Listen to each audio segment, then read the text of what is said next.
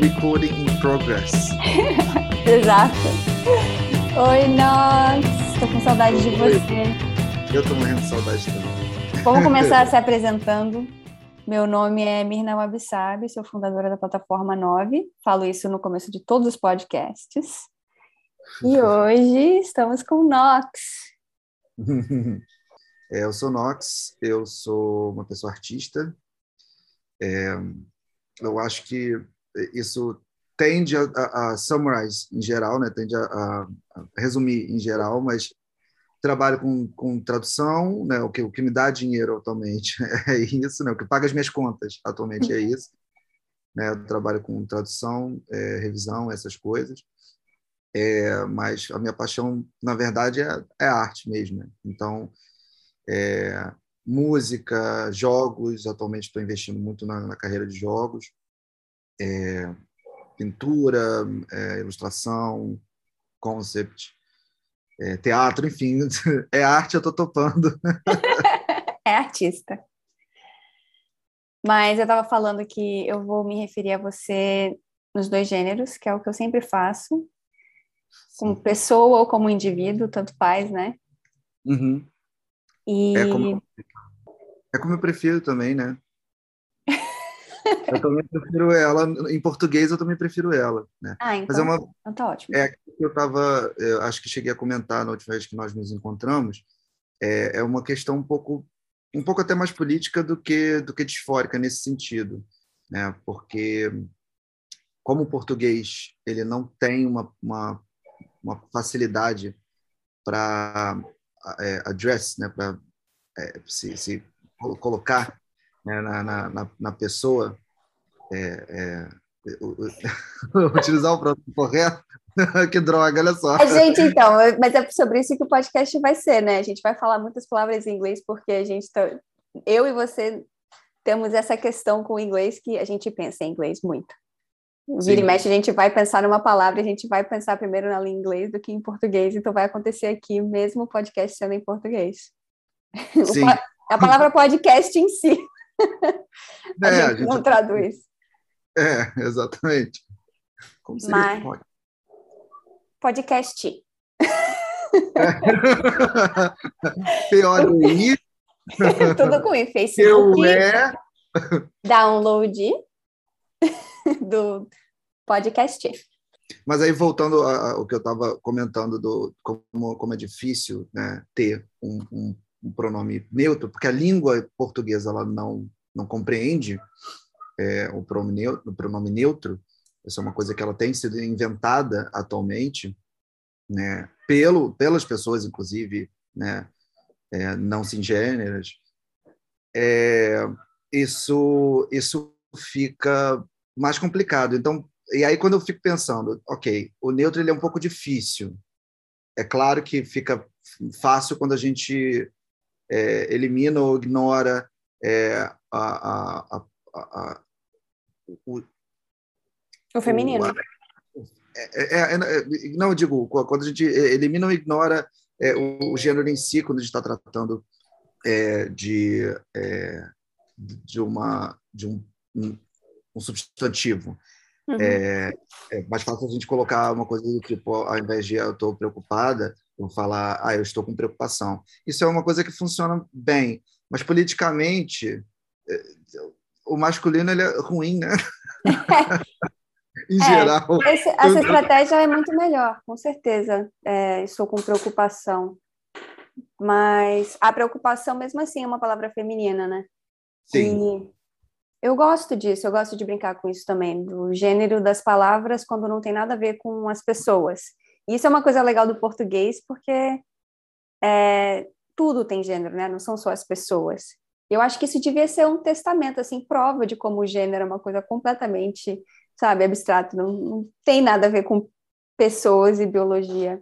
Eu fico muito é, impressionada, cara. Eu sou, sempre sou pega de surpresa quando eu ouço as pessoas assim defendendo o binarismo de gênero com uma com muita paixão, sabe? Levando muito a sério. Outro dia eu entrei numa live sem querer no Instagram, super achando que ia ser um rolê feminista é, não vou falar normal, mas um rolê feminista, assim, feminista. e não era, cara, demorei um tempo para cair a ficha de que elas estavam falando, de repente começaram a falar umas coisas assim de não porque o banheiro foi uma conquista das mulheres e agora eles querem tomar isso da gente. Eles, pessoas trans, querem tomar essa conquista da mulher. E é uma conquista como o espaço, banheiro feminino, como uma conquista de segurança para as mulheres demorou para cair a ficha a linha do raciocínio, sabe? Mas e eu sempre penso como isso é, dialoga com a questão da tradução com o inglês. É uma questão que a gente tem, né, como tradutor. Muita coisa é de gênero neutro no inglês que a gente tem que pensar como que a gente vai descrever isso no português. E a gente tem que reestruturar as frases e mudar bastante para fazer uma coisa que cabe e eu também não gosto de generalizar no masculino. O brasileiro faz isso muito, o brasileiro, Sim. por exemplo. As Exatamente. pessoas brasileiras, que a gente faz isso demais com tudo. É sempre eles no plural. É, e mesmo nas línguas que têm o, o, uma, uma, menor participação da generalização, é, a gente tem circunstâncias como, na dúvida, vai para o vai pro masculino. Eu fico vendo o quanto é, é, é, curioso, porque isso não é exatamente da língua, e sim do humano. Eu penso é. que o, o, o, inglês mesmo, que é a, a, língua que eu tenho mais prática, além do português, é, ele, ele, ele, ele contempla gêneros neutros, não só para coisas, como para pessoas. Então, a gente tem o it, né, na terceira pessoa, e a gente tem o they, né, para se referir a uma pessoa que a gente não, não sabe o gênero. Isso está dentro da língua, está dentro da gramática e é incompreendido. Mas mesmo assim você vai encontrar pessoas fazendo escolhas ativas de quando não tem a, uh, é, sei lá, some worker uh, lost his job. É. E aí, aí eu fico pensando, não tem necessidade, a sua língua contempla uma possibilidade neutra, e não é neutro buscando uma coisa, nem entrando no mérito ainda político, é uhum. meramente porque você não sabe o gênero da pessoa com quem você está falando. Pode não ser uma pessoa não binária, pode não ser uma pessoa que utiliza um, um pronome outro, pode ser simplesmente uma mulher, sabe? Mas você vê isso. Desculpe. você vê isso mais no inglês ou no português? Essa coisa da. Ah, muito mais no português. É, não, né? muito mais no português. Porque o português ele precisa, né? E como ele não tem o gênero neutro, é, as pessoas elas automaticamente elas colocam no elas, elas a gramática ela foi estruturada dessa forma para que os coletivos eles sejam só o que eu acabei de falar os coletivos né uhum. é, por mais que isso não seja uma, uma, uma coisa pessoalizada né não seja uma uma, uma pessoa uhum. é, por que, que não é as coletivas ah porque a palavra coletivo é no masculino mas mas espera aí, existe coletiva. o que mais acontece é, e o que rola de vez em quando também quando eu edito, eu noto isso, as pessoas às vezes fazem uma lista de substantivos que são femininos e quando vai para a próxima frase se refere àquilo como se fosse masculino. Uma lista de várias coisas, né? Tipo, é, vamos supor, a toalha e a mesa mesmo essas duas palavras sendo femininas, na próxima frase, às vezes as pessoas falam, eles estão ali. E eu acho isso muito interessante, porque eu já tentei corrigir antes e as pessoas meio que resistem. Não, não, não. Especialmente quando é no plural, sabe? O plural é quase sempre, é um, é um instinto colocar o plural sempre no masculino, mesmo quando todas as coisas listadas estão no feminino. É, mas é complicado, porque a gente tem que reestruturar as frases e às vezes não fica exatamente igual ao inglês. E eu acho que a gente tem essa ideia de que a tradução tem que ser uma coisa literal, né? Eu acho que muita gente imagina tradução como uma coisa mecânica. É muito estranho trabalhar como tradutor e as pessoas às vezes pedem o nosso serviço esperam uma coisa assim mecanizada. Eu te entreguei isso, me devolve o que é, o que está certo, a tradução certa. Mas assim é complicado. Eu sempre devolvo os projetos com listas de, de notas de é, tradução. Eu mando um e-mail cheio de informação, cheio de perguntas. O que você prefere? Tem essa opção, tem essa opção e tem essa opção. faz as pessoas decidirem. Ou eu explico a decisão que eu fiz, ou eu explico que eu fiz uma decisão como tradutora, ou às vezes eu decido deixar a palavra em inglês, ou às vezes eu decido deixar uma palavra em português na tradução para o inglês. E eu explico o porquê, sabe? E as pessoas não entendem que é uma decisão política a tradução sempre. E elas, elas não, não. Eu acho que causa um pouco de incômodo isso, né? As pessoas querem que seja uma coisa um pouco mais exata. Tipo, desculpa, eu não vou traduzir peanut butter and jelly como manteiga de amendoim e geleia. Não vou. Não faço. eu vou fazer, eu vou falar feijão com arroz. sabe? Ou eu vou fazer uma nota editorial, assim, que não faz sentido, sabe? Dependendo do contexto, claro, mas muitas vezes uhum. essas coisas não fazem sentido. E é uma decisão que o tradutor tem que fazer. É, como é que você vai, você vai chegar no, em, em, termos, porque é isso que a gente fala de localização, né? Quando a gente está falando de, de, tradução. Você vai falar, usar termos como piece of cake. Aí eu vou traduzir pedaço de bolo. É, português, uma pessoa que fala português não fala isso. Ponto não, final. Não fala. E a minha mãe, a minha mãe, por exemplo, adora falar the face of the food, a cara da comida, literalmente, em inglês.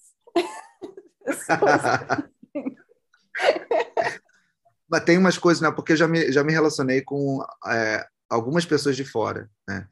É, que falam, é, primeiramente, né, essencialmente, o inglês. E aí tem alguns, alguns lugares que a gente se encontra também, porque a gente, enquanto pessoa nativa do Brasil, que tem como primeira língua, mesmo que, que eu e você, né, como várias outras pessoas, tenhamos o inglês como segunda língua e às vezes muito presente, como é o nosso caso, né, não só como uma segunda língua que a gente aprendeu que, é, que, é, que é fluente, porque a gente utiliza tanto a língua que ela, ela passa do fluente para um nível nativo, né? E porque a gente está ali em contato com aquilo diariamente.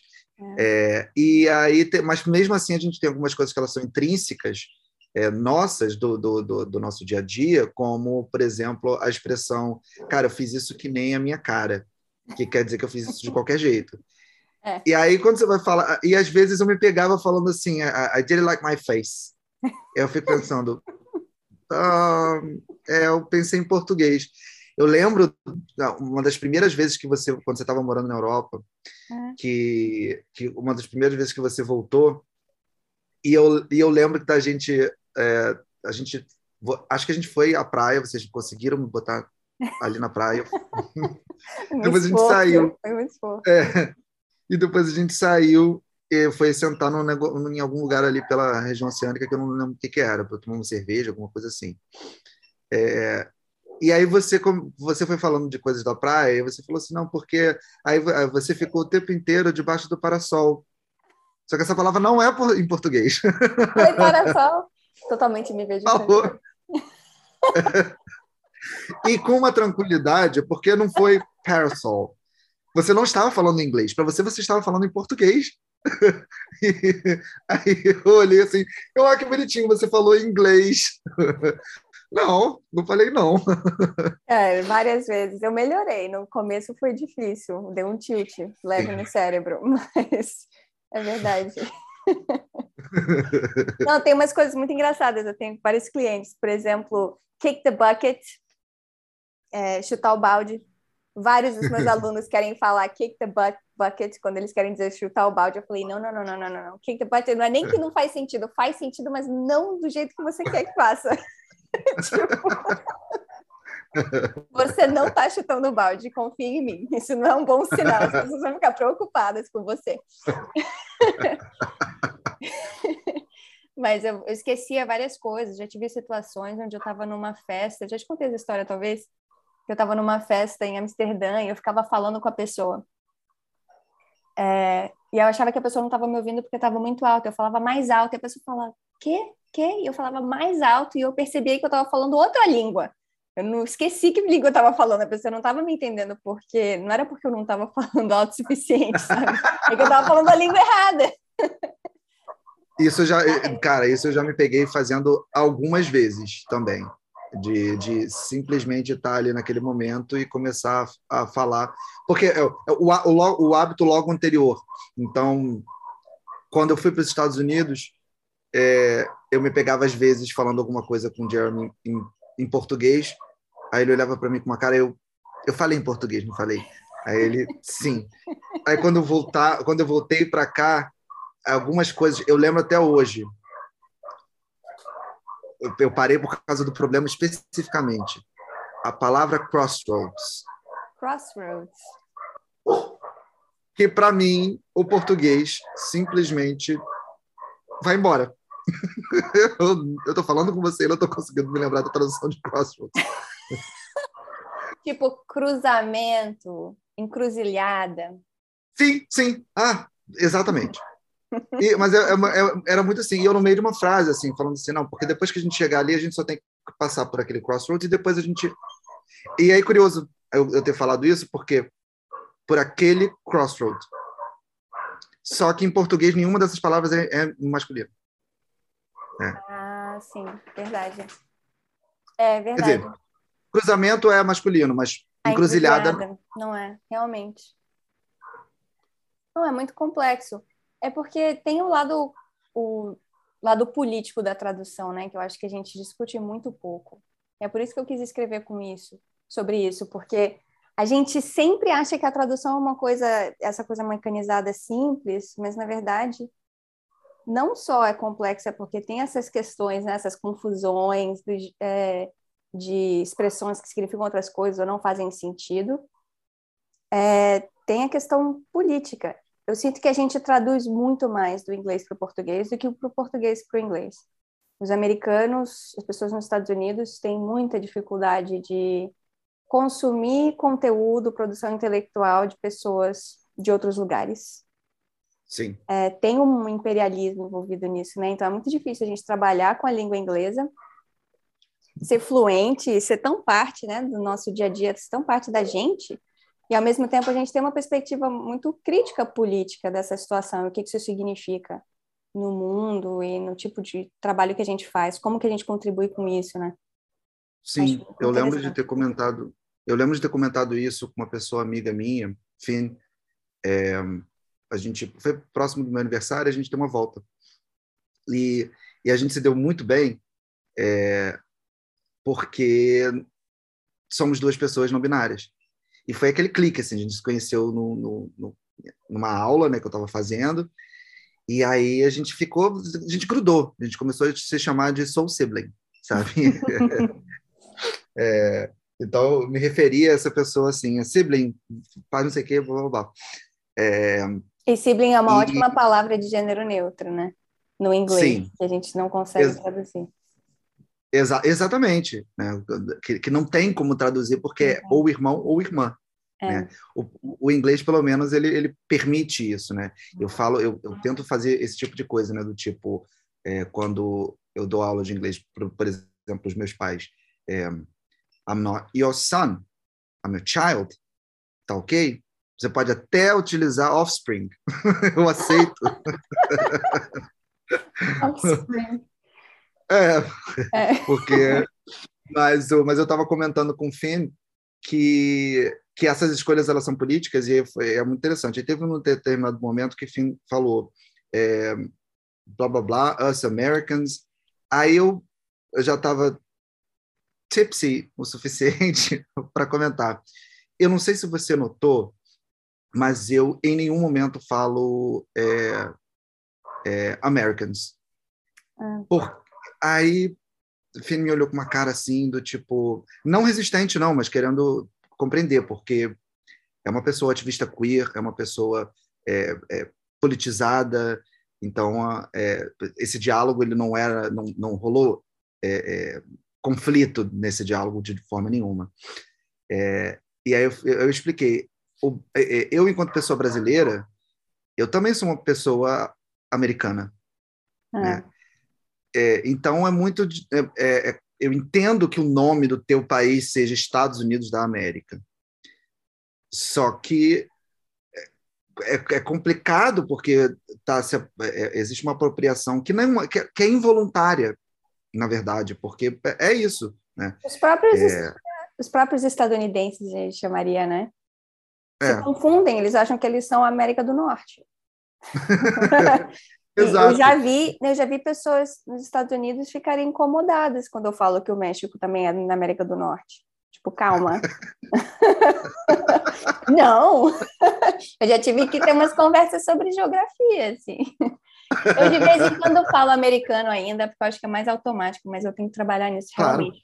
E no inglês é complicado, porque não tem estadunidense em inglês. Como é que você Eu fala coloco US American. US America? US Você- American. Você coloca junto ou você separa US América separado?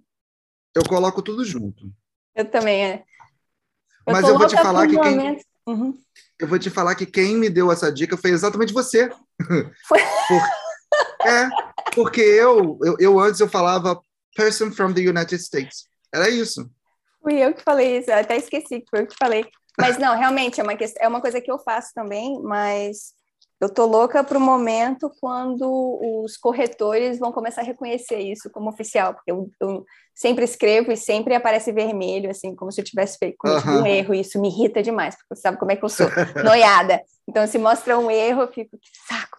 Mas eu tô esperando o momento para para isso ser oficializado, realmente. Eu particularmente preferia que existisse eh, United Statesian. Eu particularmente United preferia- States. É. Parece um alienígena. Parece, tipo, uma raça de alienígenas. Mas você não acha que está na hora deles começarem a se sentir os aliens? Porque o resto do mundo para eles são aliens. Né?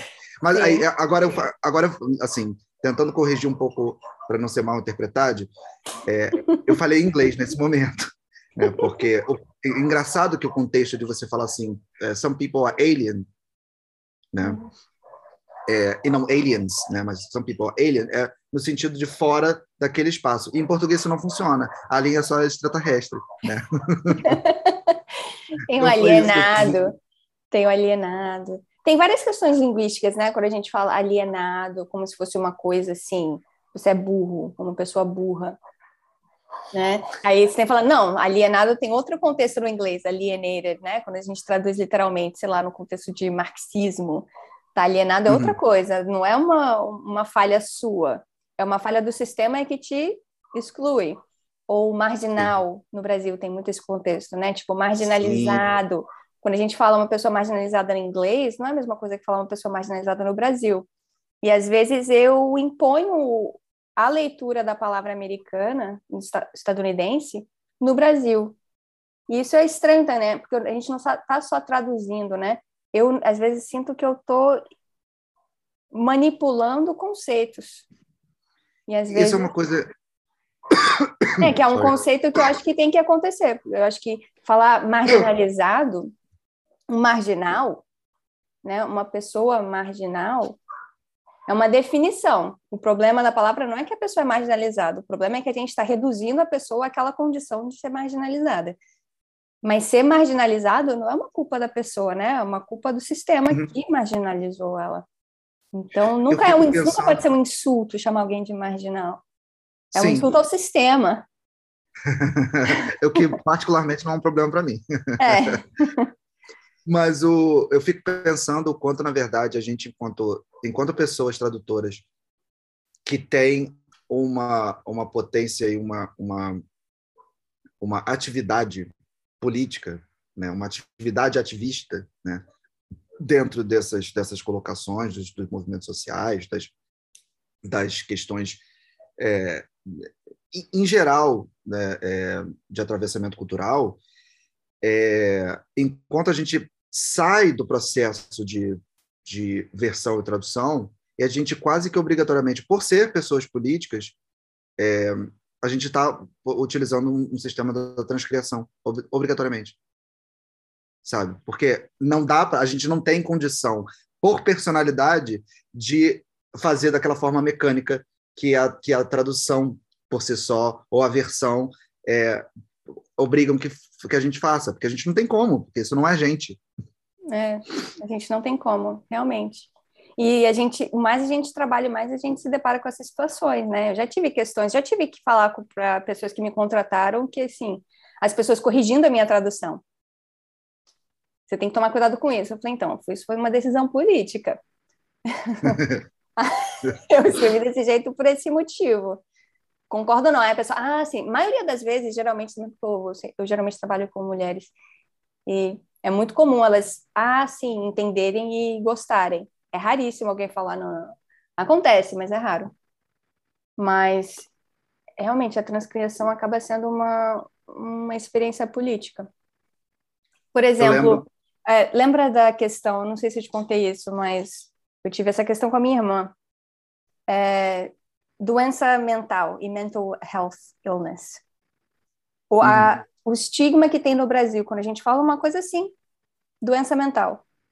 Uma pessoa com doença mental. Assim, ser uma pessoa doente com doença mental no Brasil é um super um insulto, assim, é, uma, é muito tabu, é muito pesado. E nos Estados Unidos não tem um tabu, mas é, não é um tabu da língua, não é as palavras mais, né? Mental health. A palavra é mental illness, né? Não, tá no, nesse, nesse lugar, o termo mental illness. Não, não tá, tá nesse lugar. lugar em inglês. E eu fico muito uhum. impressionada como as pessoas, assim, se apegam a essa conotação pejorativa no português como se elas estivessem, na verdade, é, combatendo o estigma. Isso é que eu acho interessante, tipo, é tabu a gente falar que alguém tem uma doença mental. É, então, isso é uma forma de combater o tabu, reconhecer ele e, tipo, proteger ele e vi viver, sabe, baseado nele. É uma forma de subverter o tabu? Será? Sabe, eu não sei, acho que tem muito tabu na língua, né? Também, dos dois lados. A gente, eu também falo isso, eu não estou glorificando a língua é, estadunidense também. Eu acho que os Estados Unidos têm os seus próprios problemas, mas é um tem lados bons e ruins das duas línguas, né? E assim, as línguas germânicas em geral. Acho que no meu livro eu falo um pouco sobre a Holanda também, porque o tempo que eu passei lá, eu percebi como o inglês e o holandês são parecidos. Porque eles também têm a questão de gênero. As línguas germânicas têm essa questão de gênero que, na verdade, não tem masculino e feminino. Eles têm línguas com gênero e línguas sem gênero. E as uhum. línguas com gênero pode ser masculino ou feminina, não importa. E as línguas sem gênero não tem gênero. Né? No holandês, quando você coloca o sufixo heid no fim de uma palavra, você torna ela uma palavra feminina. Mas não faz tanta diferença se é masculino ou feminino. O que faz diferença é ter gênero ou não ter gênero. Que não é a mesma coisa na língua latina, né? Mas eu acho que a gente tem uma questão com a linguagem quando a gente usa a língua o brasileiro também, do jeito que a gente escreve, eu vejo, até quando eu escrevo português, em português, eu escrevo de um jeito estadunidense. Uhum. então, eu tenho uma estrutura, eu tenho um, um, um, método de raciocínio, um jeito de estruturar a frase, eu sou direta, vou ao ponto, sabe? Eu, leio, eu tento ler autores é, brasileiros, eu tenho dificuldade. Tento ler autoras brasileiras assim, boio. eu tive uma eu tive uma, uma, revisão que eu fiz há pouco tempo atrás foi interessante isso que você mencionou porque uma fiz uma revisão há um tempinho atrás um um game dev que eu, com quem eu estava trabalhando né um game designer com quem eu estava trabalhando ele uhum. quis escrever um conto e aí ele me passou por né você perguntou se eu podia dar uma olhada porque sabe que eu trabalho com isso e aí eu falei para ele olha em, em inglês essa vírgula ela pode estar aí antes do E. Em português, não. A gente não separa. Ah, eu faço forma. esse, eu cometo esse erro o tempo todo. Que é o Oxford Common, né? É, eu acho que você corrigiu, você editou meu livro, você tirou um monte dessas vírgulas. Um monte. um monte. O Oxford Common, eu sou assim, é um vício. Sim, não, pois é, total. E, e, e, e, tem lugares que a gente fica pensando no, que tem que, que, teriam vírgulas em português e que em inglês ela, ela até pode existir, mas as pessoas simplesmente não usam. Então a gente fica assim, eu vou colocar, eu pelo menos vou colocar essa vírgula. Essa vírgula ela tem que estar tá aí. Isso é um vocativo, eu tenho que colocar essa vírgula aí. Aí você vê na prática as pessoas elas não utilizam e não, não em, em contextos extremamente é, oficiais, né, por falta de melhor palavra. É, aí você fica assim: quem, quem cometeu um equívoco? Ou existe um equívoco? é verdade. Ah, mas eu sempre preciso, eu não sei porque eu adoro o jeito de agrupar do Oxford Common, eu preciso. Porque eu, no português as pessoas fazem muito isso, é uma coisa da linguagem também. As, as sentenças são muito líricas e vão para sempre, não acaba nunca. Eu falei, meu Deus, você tem que acabar essa frase, não estou chegando em lugar nenhum. a, pessoa, a frase continua e continua e continua e continua e continua. Aí, tipo, não, não, resu, não acaba nunca e não conclui. A ideia nunca conclui. Vira e mexe, você lê, tipo, vários parágrafos sobre a pessoa falando sobre o que está falando, sabe? No português, as pessoas escrevem. Eu tentei ler Clarice, Clarice Lispector uma vez. Eu... Foi Clarice. Tentei ler, todo mundo falando, você tem que ler, é maravilhoso, maravilhoso. Cara, eu não consegui passar da terceira página. Eu li as primeiras duas páginas sofrendo, era muito meta. Era muito, sim, o processo de escrita e eu, o processo de escrever o que eu estou escrevendo, o que você está lendo. E o que é ler, e o que é escrever, tipo, antes de chegar em algum lugar. E no inglês eu fui muito treinada na minha escrita nos Estados Unidos, essa ideia de é, ir direto ao ponto. Se você não conseguir ser clara no seu ponto, ou ter que usar muitas palavras desnecessárias para chegar onde você quer chegar, muito poético, você não está sendo eficaz e, na verdade, você não parece tão inteligente. Parece que você está firulando, tentando evitar chegar ao ponto porque você não sabe qual é o seu ponto sabe? Estou tentando lembrar qual era o, qual, qual é o termo, é, porque eu, eu, obviamente, por conta de trabalhar com isso frequentemente, eu tenho algumas ferramentas que, que me auxiliam, né? É, em termos de revisão, algumas coisas assim. E aí uma delas que é a Language Tool, não, a gente não está sendo ah, sponsored. É, né? A gente não estamos fazendo sponsorship. É, é, mas é, poderíamos, ó, se você ouvir tiver interessado. Exatamente, exatamente mas, mas tem um, um, um, um termo que coloca quando eu, eu, coloco um monte de palavra e eu sei assim, tá, tudo bem, tem um monte de palavra aqui. Aí ele fala uma coisa do tipo assim, isso daí é, tem, tem um monte de palavra aí, você tem como reduzir, tem como simplificar isso. Como é que é? é ah, Redundante. Eu, não, é, um, é, é, o, é o, o termo deles em inglês. Ah, eles têm um termo para isso. Eu vou, eu vou achar eventualmente. Mas. É, rola isso direto, com certeza. E, mas, por outro lado, talvez a língua estadunidense tenha essa habilidade de se disseminar pelo mundo e muito é perdido, né? Quando a gente traduz, tem muita dessa sutileza, talvez essa poesia se perde quando a gente tenta se comunicar de uma forma estadunidense. É porque não é só a língua, né? Você está usufruindo de uma linguagem que uhum. é dominante naquela língua. Então, às vezes, eu sinto que a linguagem estadunidense ficou dominante no Brasil por questões Sim. políticas culturais. Então, o português Sim. ficou mais americanizado, mas não dá para falar estadunidense nesse caso, mas estadunidencizado. Estadunidencizado, exatamente. E o português ficou, se tornou muito isso a gente inclui muitas palavras é, do inglês no português, né? Eu, várias coisas eu deixo sem traduzir. Eu estou fazendo agora uma um, tradução de um aplicativo de, de yoga. Cara, vários termos eu estou deixando em inglês. Vários. Split.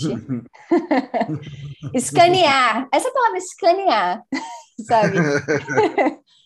É, não vou falar varredura, é horrorosa, a palavra varredura é horrorosa. não vou fazer isso de jeito nenhum, sabe? então, Cara, assim, mas, mas é, tem muitas palavras que elas simplesmente elas não, não foram traduzidas e ponto final, né? E são utilizadas é, até é, e a gente nem percebe é, como zíper. Né? Zíper, é verdade. Zíper não, não tem outra tradução em português, não existe outra. É, ou então Xerox, que na verdade a gente tem, que é fotocópia. Xeroxi. É, não, é, não, é, é fotocópia. Só que o Xerox, inclusive, é uma marca de fotocópia. É. Né? E, e a gente simplesmente, porque teve essa importação disso, o, o conceito se associou à palavra que era dominada por uma marca. Ah, eu adoro. Eu tenho uma aluna e eu adorei quando ela reagiu. Ela descobriu, quando eu falei para ela, numa música, a gente estava ouvindo uma música da Nina Simone, e ela fala a palavra sky. E eu falei, o que significa sky? Ela fala céu. E ela pirou, assim, ela ficou em choque da prepotência da companhia de TV a cabo. Que prepotente! Eles se chamam de céu! Não sabia, sabe? Todo dia, é verdade, cara, eu nem percebo mais, sabia? Eu nem noto. É tanto, é tanto que eu nem passa batido. Não, é, eu, eu particularmente, essas coisas não passam batidas para mim. Eu, eu, eu noto o quanto o brasileiro ele tem essa necessidade de colocar as, as coisas em, em inglês para parecer mais fancy. Né? E eu não estou nem me excluindo dessa, dessa, desse lugar, porque, veja bem, né? a gente está aqui lidando com duas pessoas que nasceram e foram criadas aqui, só que. Né, pensam em inglês. Pensam em inglês. Agora, é, eu, eu noto isso com alguma frequência. Eu falo isso, por exemplo, sobre o nome da minha companhia, né, da, da companhia é, para quem eu trabalho de, de tradução, que chama. Office, e que, para o brasileiro, é um nome fancy. Agora, para qualquer outro lugar do mundo, esse é um nome extremamente genérico, porque ab absolutamente só significa escritório. e não tem nada mais genérico dentro do ambiente de trabalho que escritório. Sabe? É muito genérico, realmente. E aí, e, e eu, eu cheguei a mencionar com os CEOs, eu falei com eles assim, olha, eu acho que se a gente passar por, um, por uma, um, um rebranding, né? por um repensamento da marca, a gente poderia também pensar num outro nome. A gente pode rebrand a palavra office. Não, sério, é, é, é, uma, é uma coisa assim.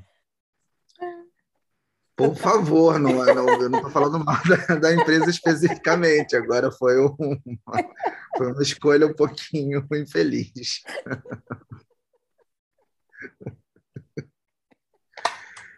E eu fico de cara vendo essas coisas assim, como, como as pessoas amam qualquer lugar que você olha, desde o, desde o lugar mais é, rico até o lugar mais periférico, a gente vai achar um apóstrofe S.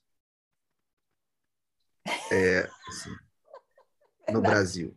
É qualquer é lugar. Apóstrofe S Muita gente não entende o que é apóstrofe S e como funciona. Isso é um dos maiores tópicos que eu tenho nas minhas aulas de inglês. O que é apóstrofe S? Ah, nesse caso, o apóstrofe S não é o que você acha que é. Então, calma. Peraí, nesse caso, não. Depende do contexto. É. Não, é realmente, é muito interessante isso. Eu passo batida em muita coisa, mas se a gente começar a pensar, por exemplo, a quantidade de fitness ginástica, fitness, a quantidade de coisa que a gente incorpora, é, não seria tão nocivo se houvesse uma troca mais um pouco mais equilibrada. Por isso que eu sempre tento, quando eu faço traduções do português para o inglês, que é o meu maior interesse, na verdade, é introduzir mais conhecimento brasileiro na Europa e nos Estados Unidos. É, pensar sobre como introduzir línguas nossas para eles, ou palavras, linguagens e palavras nossas. Eu nunca traduzo terreiro, nunca traduzo, tipo, orixá, quilombola. Tem coisas que aí já tive situações assim de ensinar as pessoas a falarem, sabe? E a própria plataforma 9. Eu, eu tenho dificuldade assim pensando, eu quero falar para as pessoas plataforma 9 não vou falar platform nine. Em inglês não, sabe, não funciona. É, um, é que nem o Office, sabe? Tipo, a plataforma 9. E é complexo porque as pessoas realmente têm muita dificuldade. Os estadunidenses têm muito mais dificuldade em absorver do que a gente tem. A gente absorve com maior facilidade. A gente já incluiu letras. Eu lembro que no começo quando eu comecei a falar inglês, eu fui para os Estados Unidos adolescente, eu não sabia onde o W e o Y eram no alfabeto. Eu não sabia uhum. alfabetizar direito. E agora é muito natural, eu acho que até nos Estados Unidos, é no Brasil, a gente tem muito. A gente incluiu novas Sim. letras, a gente tipo, super se adaptou. Então, letras essas que a gente não nem usa, para falar a verdade. A gente elas, nem elas... usa. É, pois é, na, na nossa língua não, não, existe o W, Y, eles não, é, são letras que não existem, elas só existem em nome. Nome não é exatamente gramatical, né? Ele é local, mas ele não é gramatical. É, então, a, a, língua portuguesa ela não tem Y e não tem W, e não ah, tem K. O seu computador tem o C cedilha no teclado? Não, meu computador não tem C cedilha. É. Tipo, isso eu vejo, eu comprei um, eu tenho que ter um, um teclado separado e eu tenho dois teclados, um para quando eu falo inglês e o para eu escrevo em português. Eu faço a troca no computador, porque mas existe o teclado internacional, que, que você coloca o, o, o, acento, acento agudo, C, e ele vira um C cedilha. É, mas é muito mais fácil você digitar num, num teclado brasileiro. É muito mais rápido. E ter o acento, o, todos os acentos. E assim, especialmente quando você trabalha com escritas, é muito, te atrasa muito. Isso quando eu tenho que segurar a letra para pegar o acento. Tipo, é perda de ficar esperando o negócio aparecer. É muita perda de tempo, cara. Não consciência. ah, não, não, com certeza. No, no, no celular, é, é, eu, tenho, eu tenho três teclados, inclusive. Eu tenho o português, eu tenho inglês e eu tenho o hindi, né? Porque eu, é, às vezes eu estou escrevendo alguma coisa que é em sânscrito ou em pali, por conta de, de religião, né? budismo. É, então, uhum. eu estou precisando de um, de um S que tem um acento e, e não existe é. nem em inglês nem em português. Aí eu, ah, não, não vou ficar, não vou caçar no Google. Como é que escreve a palavra cháquia, sabe? É. Ou você acha no Google, copia e cola. É, era o que eu fazia. Eu falei assim, cara, é. não, eu escrevo, eu escrevo paramita muitas vezes para ficar catando essa porcaria né, o tempo inteiro. É. é frustrante, porque mesmo quando a gente pega o, não, o teclado internacional, a gente está fazendo um ha hacking, né? Assim, não, as letras não correspondem, os símbolos, os ícones não correspondem com o que a gente está tentando fazer, né? Então a gente fica assim, a gente se adapta, mas não é feito para gente. Isso é, é, isso é muito interessante. O, o, meu trabalho ele me obriga a fazer com alguma frequência a questão de tradução de, é, do, da abreviação número, né? que é N e aquela, aquele Ozinho que eu nem sei o nome. mas em português, mas em inglês não, não existe isso, é NO, né? o number. Uhum. É, só que às vezes tem que, ah, o, por exemplo, o a ferramenta de tradução que eu utilizo, aquele símbolo ele simplesmente não, não existe. Então, se eu estou passando do inglês para português, eu fico assim, cacete, o que eu vou fazer agora? Agora eu vou ter que na droga do Google e copiar só o símbolo para botar ali, porque mesmo quando, porque mesmo quando eu coloco ali é, símbolo especial, né, special, special character, é. eu vou clicar ali e vou procurar aquele negócio, não tem, sabe? Eu, ah, ah, não é possível não, não ter. É. Não, e olha que o português assim já é uma língua europeia, já é, é uma coisa assim acessível. Pode ser muito pior. E essa questão da tradução, né? Tipo, a história do Google Translate é muito interessante, ou das, das traduções mecanizadas em geral.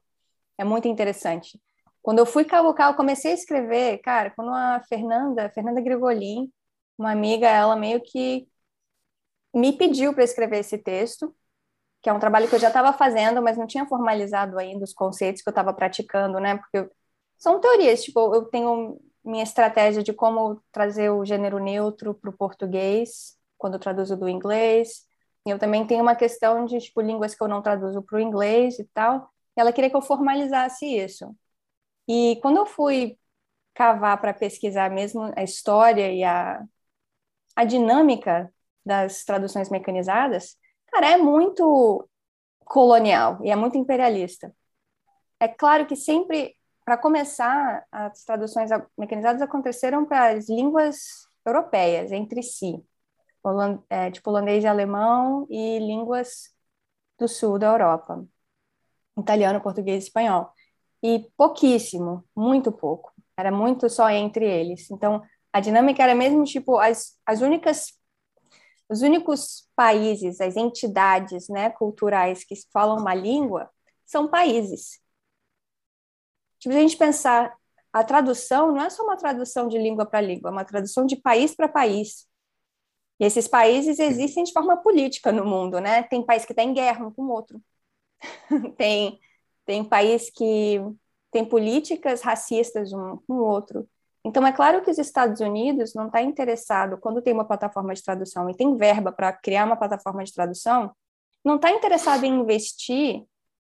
Em localização. É, em, é, e não está interessado em investir dinheiro em fazer uma plataforma de tradução com uma língua africana. Porque eles não estão acostumados a.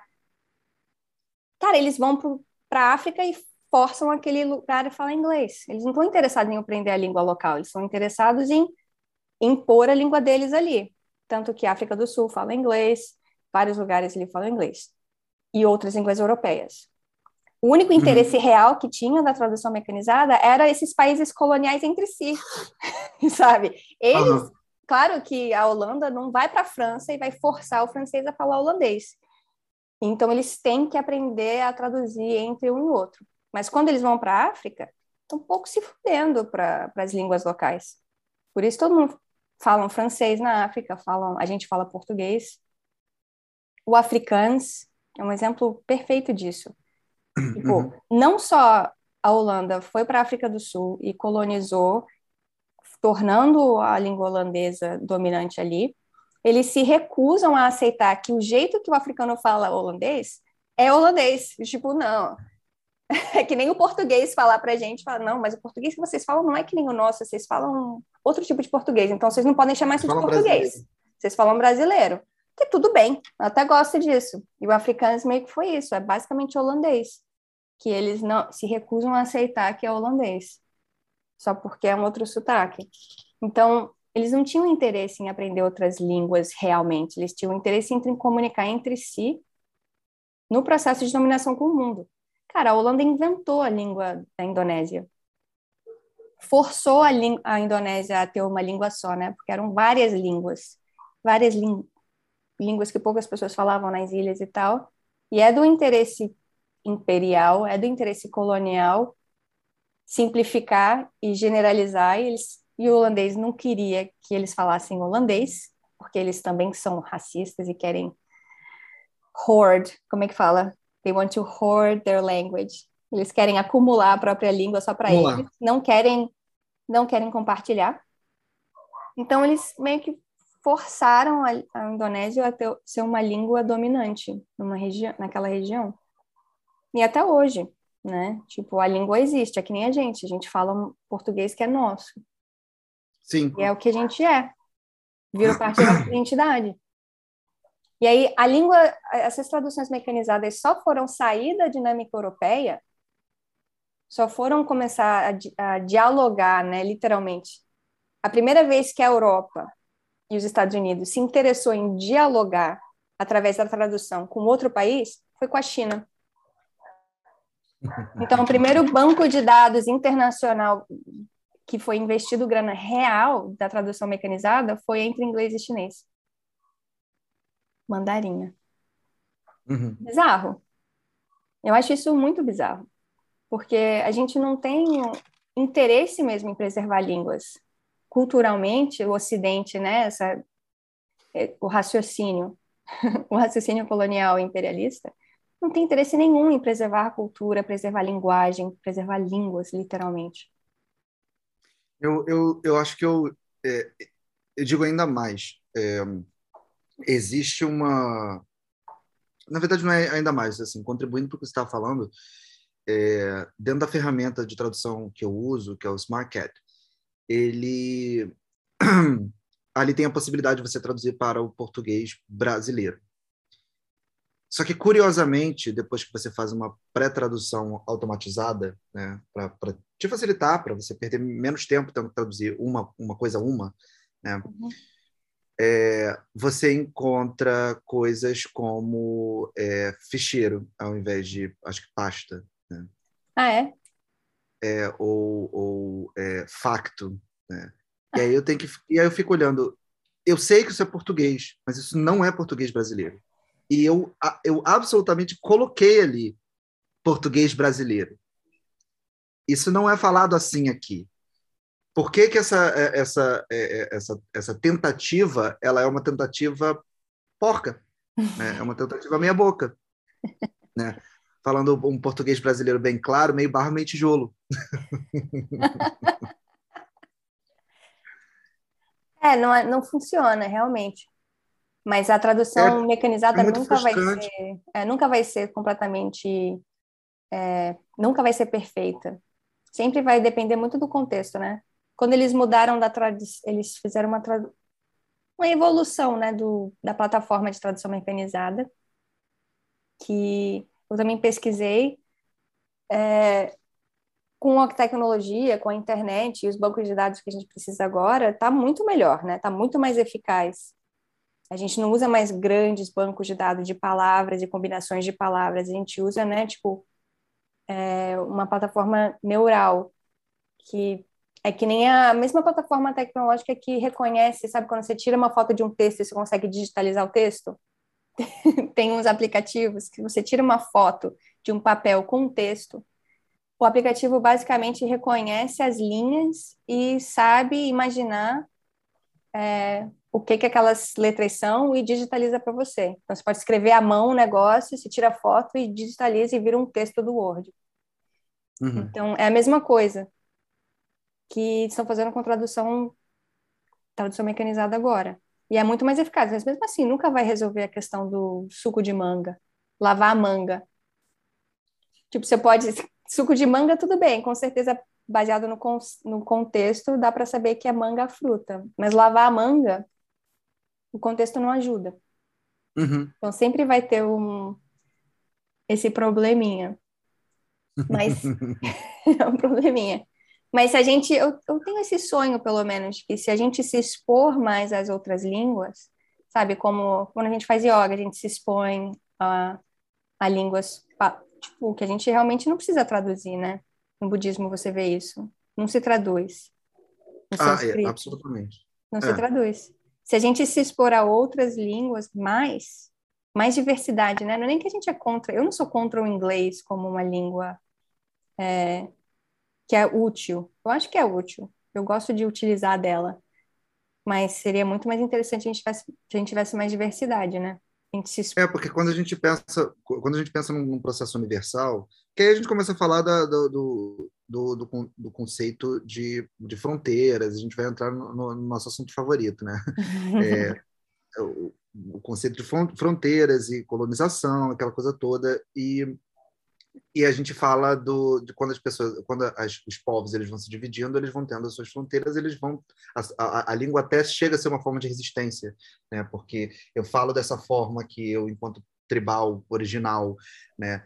É, eu vou eu falo dessa forma aqui e eu não vou é, é, permitir politicamente que você que fala de outra forma, né? E aí com os anos vai, vai ficando diferente.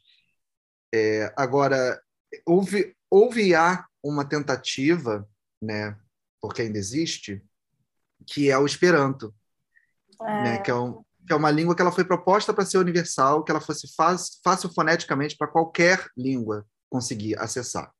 Né? Então, ela, ela não vai pegar coisas como é, você não vai, não vai ter no Esperanto ão, que é específico do português, você não vai ter er, que é específico, por exemplo, do inglês, você não vai ter o né, que é o específico do alemão.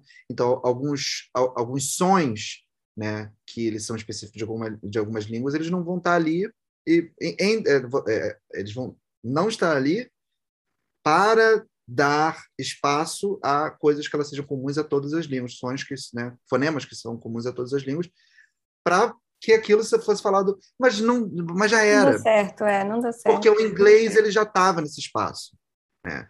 E aí não é de interesse do, dos, dos originários falantes do inglês, e aí falando assim, porque a Inglaterra ela começou como colonizadora, mas o processo imperialista dos Estados Unidos acaba é, surpassando, né, é, é, surpassing, né, o, pro... o processo da, da, da colonizatório né, da, da, da, Inglaterra, porque é, foi uma nova forma de colonização. Né? É uma, uma colonização por, por influência, não é mais uma colonização de eu vou ali e vou dominar aquele espaço.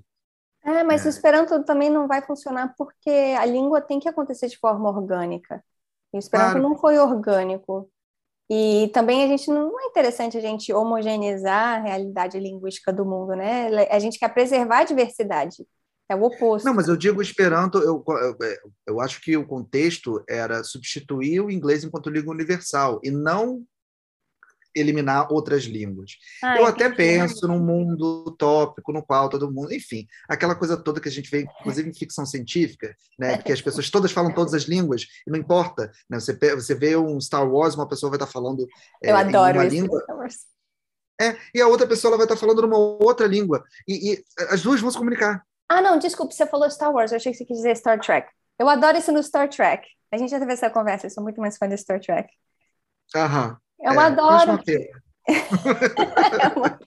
Mas eu adoro como eles abordam isso no Star Trek. Jornada nas Estrelas. É. Guerra nas Estrelas. Não, Jornada nas Estrelas. eu adoro isso, porque eles têm um respeito à diversidade cultural. É uma coisa é um, que é meu preferido, assim, para mim, de respeitar a diversidade cultural e linguística e não é, mesmo no futuro, né, aquela coisa utópica, futurística uhum. do, da Jornada nas Estrelas, mesmo assim a gente tem esse interesse em preservar e cuidar da diversidade um do outro, não só de raças, né, mas de culturas e de línguas. Eu adoro isso. É, se a gente pensar, inclusive, falando de forma mais nerd, porque, bom, hello? Bom, é. é, é o, o, no D&D mesmo, né, no Dungeons and Dragons mesmo, o, o sistema, ele tem uma coisa que tem muitas línguas. É que assim, elas não são, elas não foram feitas.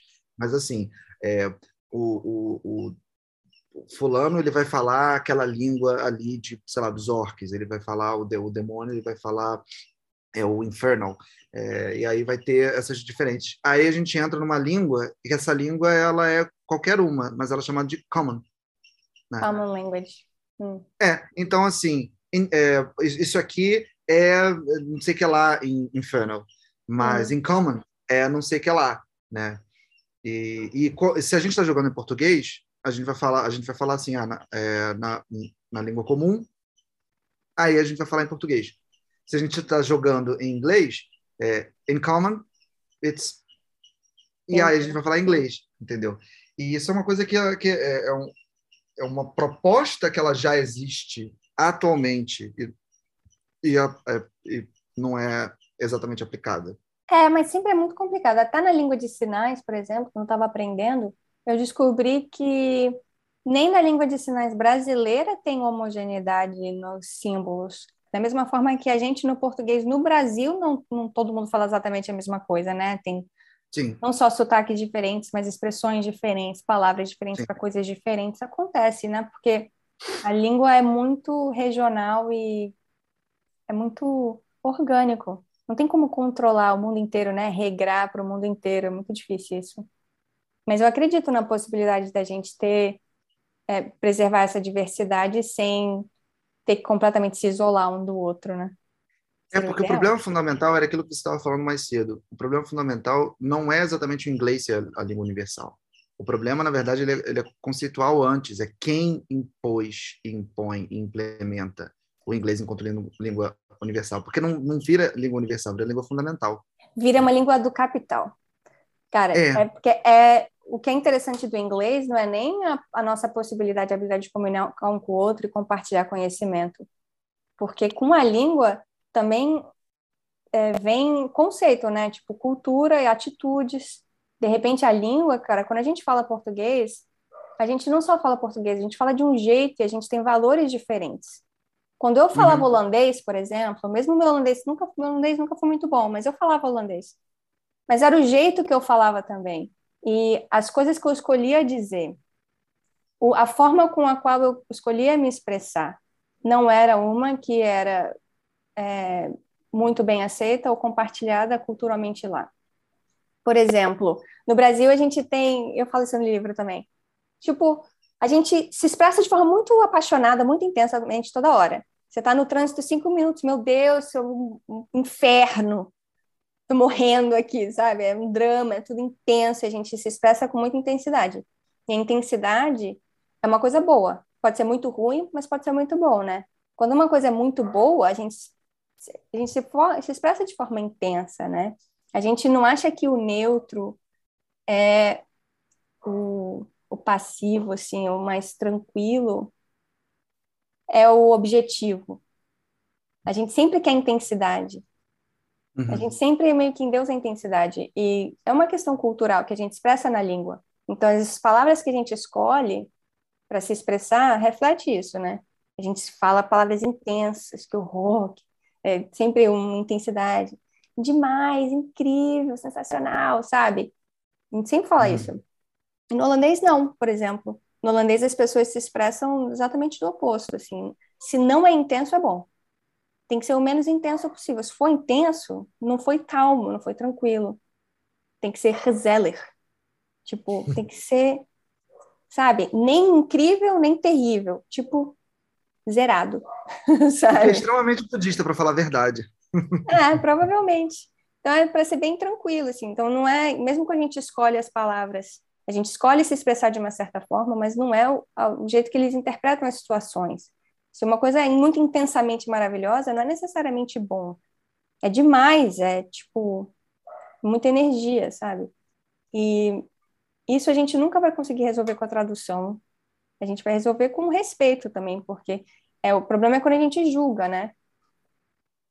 Acontece muito que na Europa essa intensidade, sabe, eles chamam de intensidade latina, eles falavam isso para mim direto, como se fosse normal. Essa intensidade é uma coisa animalesca para eles. Então, o racismo colonial vem aí. Uncivilized, né? Uncivilized. Então, se a gente é muito, fala muito alto, é muito intenso, é muito dramático, isso não é, não, não é tão civilizado. E é, é uma expressão de como a gente é animalesco e subdesenvolvido. E a gente tem que adotar comportamentos, linguagens mais que nem eles, mais europeias, mas na verdade o que eles estão falando é mais germânico. A gente tem que adotar comportamentos mais germânicos, como se eles fossem o ápice da civilização, que é uma coisa muito do, do alemão, né? Achar que eles são o ápice da civilização humana, o, melhor, o pico, né? Aquela coisa existencial. Mas isso é racismo. Eu, eu, eu falaria, na verdade, eu, eu falaria até anglo-saxônico, sabe? Porque é, esse, esse, comportamento difere quando você olha, por exemplo, do, do, do, do proper way, né, em relação às colônias, né, é, e até entre as colônias Canadá e Estados Unidos, em relação a, ao, ao, Reino Unido em geral. Você olha a Inglaterra ali, que foi quem colonizou esses dois espaços, e você vê a diferença, por exemplo, do, do que a gente está falando de, de, calma versus é, é, é animosidade ou, ou, uhum. Intensidade, mas uhum. a, a, gente tem também esse processo com o que é considerado, sei lá, educado ou não, né? É, é, então, se você não parece um lord, você você é menos, né? E, e o inglês tem essa coisa, né? né do, é, do que, a, que as pessoas começam e quando você vai pensando progressivamente, você chega no Brasil, você fala assim, nossa, essas pessoas são frias, né? E não é exatamente esse o ponto.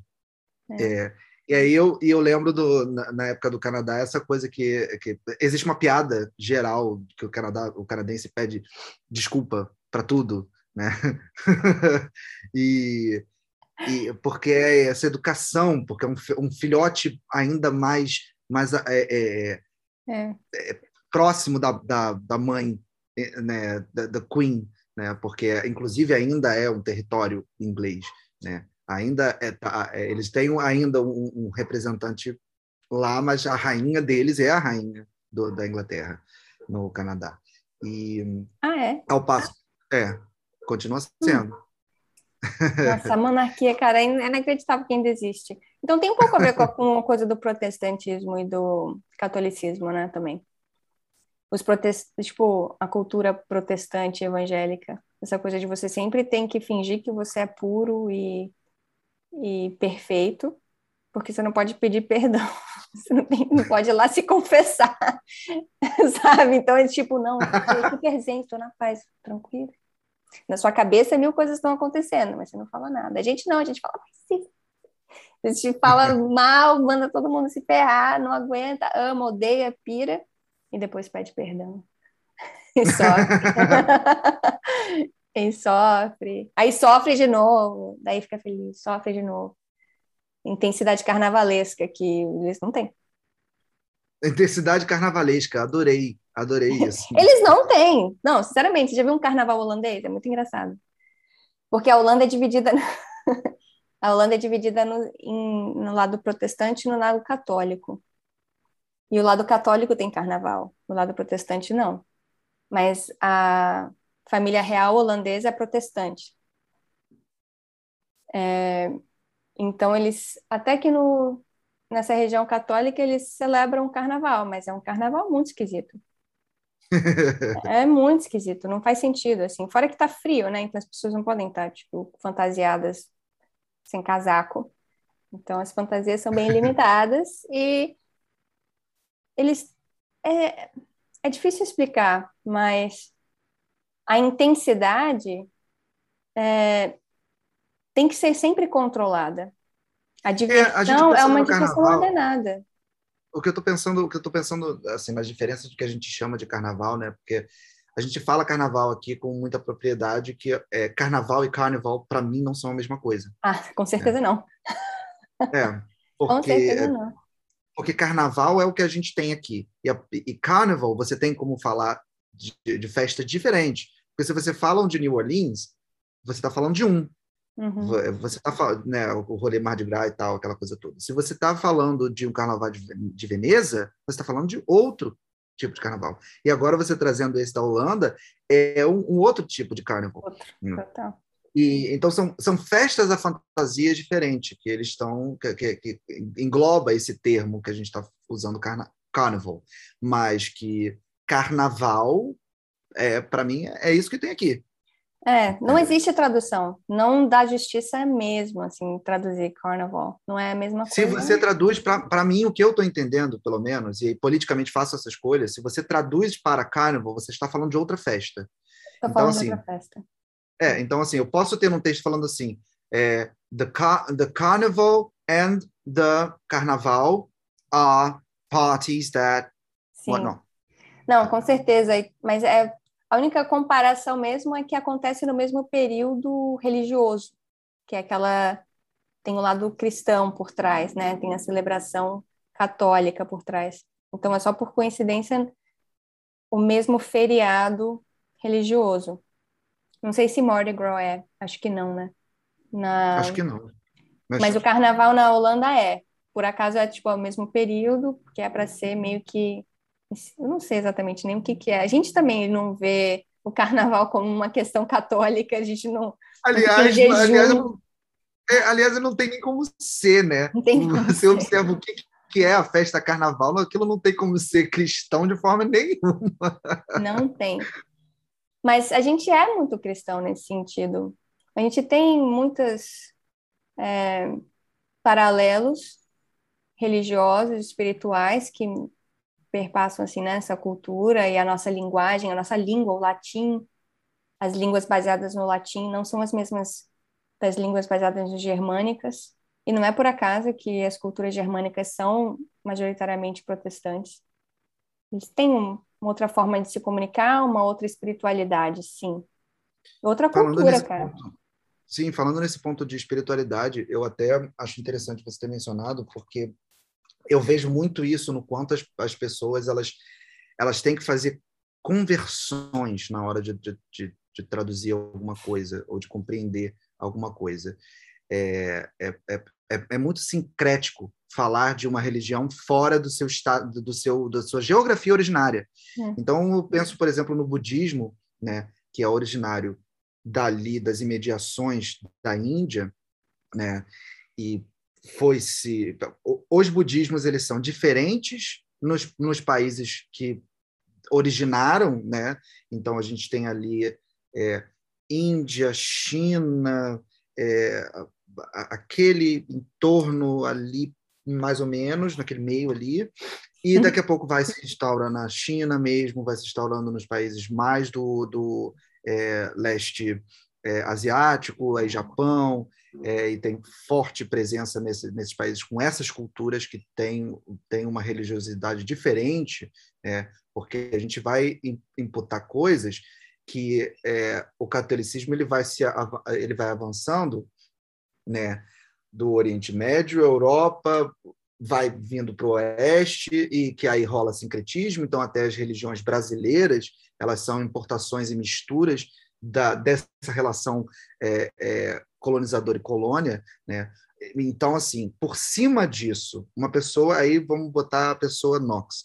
Eu, enquanto pessoa brasileira, eu sou uma pessoa que é budista em cima de um tipo de catolicismo, no catolicismo não, um cristianismo que já é misturado com, com parte das religiões originárias brasileiras e parte das religiões de matriz africana. É. E aí, quando você pensa, por exemplo, na palavra monge, essa palavra não é adequada para falar do bico, né, do ou bhikshu, que é o, o, o que a gente chama de monge budista, porque hum. essa, esse é um contexto cristão. Ah, a palavra mais próxima, a palavra mais próxima de, de bico é, na verdade, mendigo. Sério? Uhum. Porque o processo ele era um processo de mendicância. Ele era de andar e você as coisas, os alms, né, que, que os monges pedem, né, que os bicos pedem, eles eles são os processos assim, eles comem o que as pessoas dão para eles, né? É, e o, o, o, abrigo, é, as roupas, esses espaços, eles são porque é um, um contexto é, é de, de compaixão, né? Então, eu, eu converso com você, né, de forma oral, né? A, a, obviamente a materialidade que é uma coisa que ela é antagônica ao, aos conceitos budistas, né? Por sua, por sua essência, inclusive, né, a palavra sutra ela vem de um, de um contexto de clamar, de um contexto de falar, né, de, de repetir no sentido de falar. Uhum. A religião em, em, si, ela só foi criada de, de, depois da morte do Buda Siddhartha da nossa era, né, que é o, que é o, é o, é o, o Buda Siddhartha. E antes disso não existia o termo budismo, né? É, e não tinha sido escrito nada. Ela foi passada toda oralmente. As pessoas elas escutavam e lembravam. Então, os bicos andavam por aí, falavam com as pessoas, e em troca eles recebiam os almos, né? Eles recebiam é, comida, recebiam é, abrigo, recebiam roupas, recebiam as coisas e tal. Então, os, os templos eles não foram é, é, é levantados com dinheiro budista, e sim do, dos lay people, né? das pessoas que estavam doando isso em troca desses ensinamentos que levavam à iluminação. É, Incrível. Então, então assim, a gente pensa mesmo nessa, nessa adequação. É, e, aí, e aí, quando eu vou falar para você, ah, fulano é um monge, fulano é uma monja, fulano é uma pessoa monja, né? Que, como é que vai é. traduzir isso? Né, com, fora de gênero, é, é, esse termo ele, ele só é facilmente entendido porque mundialmente, culturalmente, a gente consegue observar o que é a figura do monge cristão, que é um, é um termo e conceito cristão. Mas não é a mesma coisa. Nossa. Porque não se propõe a mesma coisa. Muito interessante. Fora o estigma de ser uma pessoa em situação de rua, o mendigo, né? Fora é. o estigma em volta disso, né? Muito distante das pessoas no Brasil, a, essa questão da, da classe muito enraizada, que eu acho que é completamente relacionada com o catolicismo. Eu acho que o nosso cristianismo tem a ver com uma questão de classe, a gente associa isso à, à riqueza, é muito, é muito contraditório mesmo, né, quando a gente vê a religião como um meio para riqueza, ou a gente vê como um sinal de riqueza, sempre. E existe uma coisa meio dúbia, né, porque as religiões, obviamente, porque elas não são instituições, elas não são indústrias, não deveriam ser indústrias, uhum. é, elas não geram dinheiro para si, para, para gerar dinheiro, né? Elas, teoricamente, elas deveriam é, levantar seus, seus espaços é, e suas ações para divulgar aquela própria religião. Agora, você pensa no, na, no, no quanto é uma pessoa. Olha só a diferença. Por que será que não existe no Brasil templos eretos enormes budistas?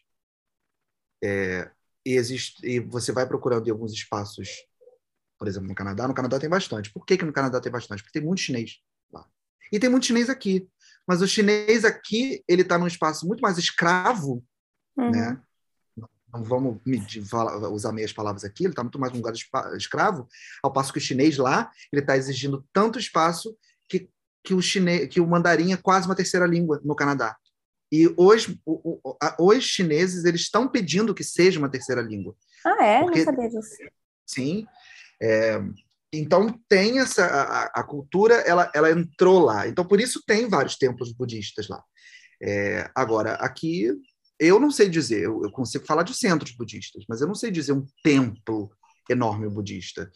Tem, tem. Mas é, essa coisa da riqueza, né? Por conta da doação que, e da dúvida que existe dentro da doação. É, a gente já tem todo aquele estigma que, fora do, do contexto evangélico, a gente olha com, com desdém para a doação do dízimo, né? É. E que a gente pode questionar conceitualmente aquilo. Agora, partindo de uma premissa dentro daquele lugar, né? É, entre eles faz sentido. Eu sou uma pessoa que está adorando, então estou dando 10% de toda a minha riqueza para o levantamento do meu templo, que é uma adoração a Deus e que é, dentro dessa religião é uma coisa ótima. Eu mostrar o quanto eu amo essa entidade é boa. Eu estou retornando um amor infinito, então eu estou gastando uma parte do meu dinheiro individualmente, né? É claro que eu não estou entrando uhum. no mérito dessas pessoas horrorosas, é, como é, Bispo Macedo, né? como é, é, é, é tá Soares. Nem sei. É, os é. líderes religiosos do, do, da, das igrejas evangélicas, né? Eles são pessoas horrorosas. É. e não são pessoas religiosas, eles são pessoas capitalistas e que estão se aproveitando dessa, da, da, dos, dos, fiéis, dos pobres fiéis que acreditam que não tem problema nenhum em acreditar, mas que aquele dinheiro ele não está indo para Deus, ele está indo para o R.R. Soares, ele está indo para o Bispo Macedo, entendeu? É, é, é, um outro é um outro lugar. O dinheiro não está indo para Deus e que não seria um problema se estivesse indo para Deus. Não seria um problema se ele se 10% do que eu ganho ele é espiritualmente doado, sabe? Porque é uma é uma, é uma troca pessoal. Né? Hum. E aí eu estou falando do contexto do fiel. Quando a gente coloca dentro do espaço do budista, as pessoas fazem doação. Mas o próprio, os próprios veneráveis, os próprios eh, bicos, eles vão falar é, a doação ela não precisa ser material. A doação ela pode ser um sorriso. A doação ela pode ser um abraço, ela pode ser um conselho, ela pode ser uma roupa. É, os templos eles são eretos com a ajuda dos das pessoas que estão ali. E não tem dinheiro ali para aquelas pessoas, porque você não vai olhar um, um líder, um, um venerável gigantesco com um carro maravilhoso, porque não é esse o objetivo. Não faz uhum. parte do contexto ali acumular aquela riqueza. Então você vai ver um templo budista todo ornamentado com pedaços de ouro, aquela coisa toda. Aquilo ali é, é representação materializada. Então entrou mais um dinheiro, isso é mais bonito. Eu posso pegar outras uhum. pessoas e, e mostrar isso de uma forma artística. É, mas esse dinheiro não está entrando para mim, ele está entrando para o templo. Você não, não tem um, um, um bico rico, sabe? Porque, não, porque aquelas pessoas moram ali. É, quando você fala 10%, eu fico pensando assim, hoje em dia é o que a gente faz com a Bolsa de Valores. Cara, as pessoas investem dinheiro virou uma religião. Para mim, ao invés de investir em templos e na espiritualidade, que realmente a gente investisse, assim, mesmo se fosse na comunidade, uma horta comunitária, sabe? Uhum. É, a gente sempre, de alguma forma, a gente vive nesse mundo, a gente vai precisar de dinheiro para alguma coisa, para fazer alguma coisa, mas hoje em dia a gente investe dinheiro esse dízimo, as mesmas pessoas que reclamam do, de, né, dar dinheiro para a igreja são as que estão dando dinheiro para né, para um investimento pessoal, um crescimento corporativo, por exemplo, de investimento na Bolsa de Valores. É exatamente isso. Eles dizem até essa porcentagem mesmo, ó, 10% do seu salário você vai lá, investe na Bolsa de Valores e vai ter um. Você reza, literalmente, porque o negócio é bem aleatório. Você reza para dar um retorno, sabe? É assim, é barganhar espiritualmente com um sistema muito volátil. E aí que você precisa falar inglês. As pessoas querem falar inglês porque elas querem conseguir entrar nesse mundo espiritual do capitalismo, onde se você ralar, a meritocracia, né? Se você se dedicar, se você se sacrificar muito, você vai ter um retorno de, ser rico, sabe? Eu acho que é uma fé. Eu acho que eu vejo isso como uma espiritualidade. E é assim como, como esses líderes das, das igrejas evangélicas manipulam os fiéis, é muito curioso você pensar é, no quanto essas pessoas ela, que acreditam na falácia da meritocracia, né, porque é, a meritocracia é uma falácia, é, é. não existe isso, porque você falar de meritocracia, você tem que eliminar classe obrigatoriamente. obrigatoriamente. Você tem que eliminar é, diferença, diferença em geral por assim, eu sei que eu não estou explicando nada para você, eu estou falando com as pessoas que estão nos ouvindo. Uhum. Na, ninguém começa no mesmo lugar uma corrida. Não começa, não começa. Então não adianta achar que um processo meritocrático vai colocar todas as pessoas no, na mesma linha de partida, porque não vai porque algumas pessoas não vão ter estudado o suficiente porque não vão ter conseguido, porque algumas pessoas vão ter estudado o suficiente, mas não vão ter recurso, ou algumas pessoas vão ter estudado para caramba, vão ter recurso, mas vão ser mulheres, ou vão ser pessoas trans, ou vão ser pessoas pretas. Ou não foram então, bem assim, nutridas na infância e não conseguem concentrar. tipo, é, tem várias é uma, questões. É. É, então, assim, é uma, é uma falácia, é uma, e é uma falácia cruel. Eu acho surreal isso, eu acho muito surreal. Mas assim, né? Preaching to the choir. Porque aqui, aqui a gente está falando, a gente está é. entre duas pessoas anarquistas anticapitalistas, né? Então, assim. é claro que a gente chegou nesse assunto. Não, mas é claro que a gente vai chegar nesse assunto, porque para a gente tudo sempre tem a ver com isso, né? Se a gente fala desde tradução, a espiritualidade, tipo, tudo é entrelado, porque é muito difícil a gente escapar. O mundo, a gente está sempre ou num país com um sistema econômico que também só existe por causa de uma religião. Cara, o país fala uma língua e o país sempre teve uma religião. O Brasil veio a ser por causa da religião. Eu, eu vejo dessa forma. Eu não vejo a língua, eu não consigo separar a língua dos valores espirituais que fundaram o Estado. Por isso que eu acho que a monarquia é tão bizarra. E por isso que eu não comparo o budismo com o catolicismo porque o catolicismo tem uma questão estatal, governamental. Talvez na Ásia o, Buda, o budismo tenha mais isso, essa a, atrelado ao Estado, né? Ser mais atrelado Sim, ao governo. E aqui a gente não tem isso, também pode ser dessa forma, a gente vê dessa forma. Sim. Não é, é uma religião budismo... atrelada ao Estado. A gente tem o Estado, é. cara, todos os líderes políticos, todos os líderes políticos têm uma religião. Não é por acaso que, assim, nos Estados Unidos, quase todos os presidentes foram protestantes. Tiveram dois, né? Eu acho que o Biden é só o segundo católico, que eu saiba. E a gente lida muito com a questão de religião no campo político. E quando a gente pensa em língua, separado do Estado, tipo, o que é a língua, né? O que a gente fala? Eu sou brasileira, então eu falo português. É, eu, como anarquista que a gente está falando, né? Eu quero ver a língua como uma coisa separada do Estado e como separada da religião. Eu tento, pelo menos, mas é muito difícil. Uhum. Sim. é um desafio constante. É, essas, é, é, pois é, né? Porque eu acho muito difícil a língua ela conseguir se, particularmente eu acho muito difícil a língua conseguir se separar do estado da religião porque a língua não tem como se separar da cultura é então é, é, eu, eu, fico pensando no quanto, assim, de forma abstrata, né? É, existem palavras, por exemplo, no japonês, que não não tem serventia no português.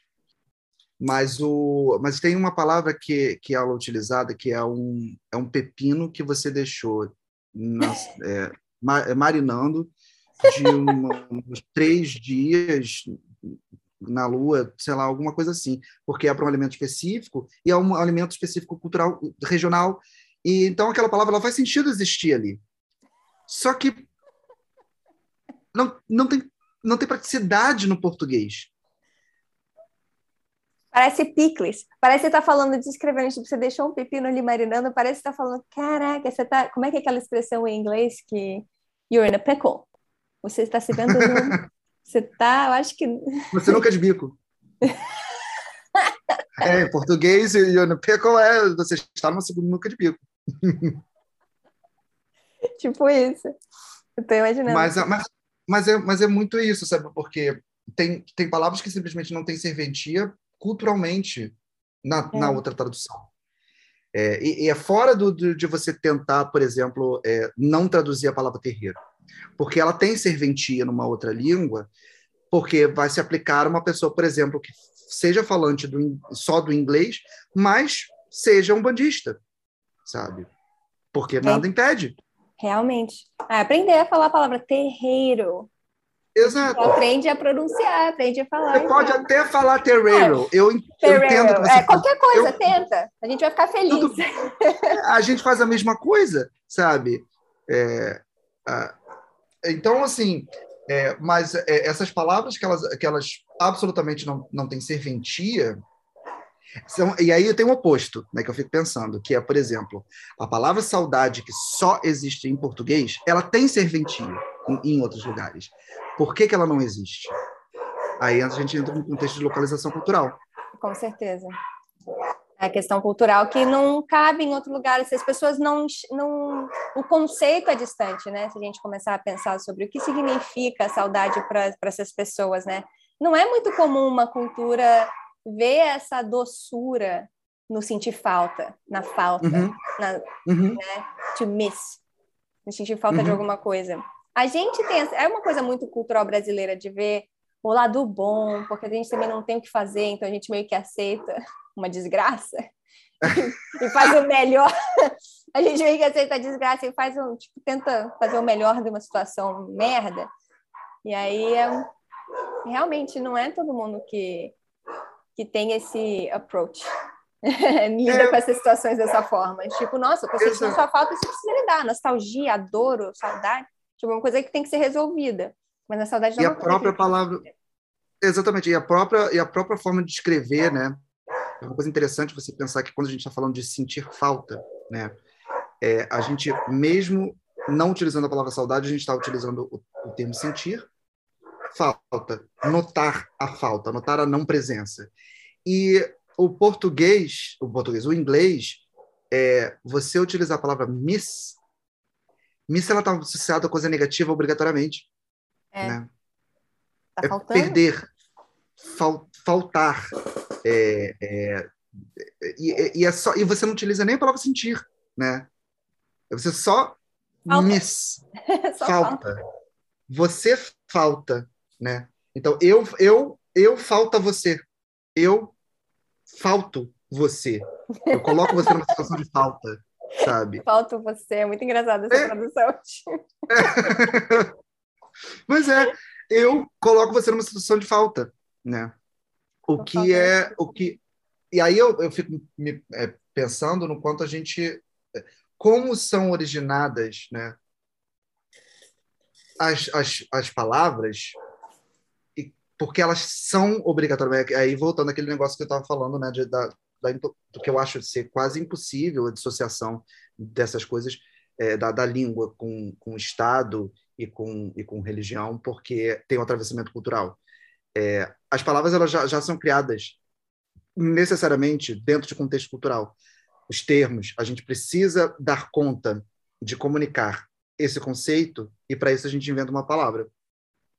É, e em outros lugares a gente não tem essa necessidade. Eu, a gente eu assisti tem um... Desculpe, a gente tem a necessidade ah. agora de acomodar a comunidade não binária. Na língua. É, exato. A gente tem essa necessidade exato. agora. Eu vejo isso quando eu infiltrei nos grupos bolsonaristas no Facebook, cara. Um dos tópicos que eles mais adoram zoar é a linguagem neutra. Amigues. adoram, acham ridículo, adoram zoar, porque eu acho que é exatamente isso que a gente está falando.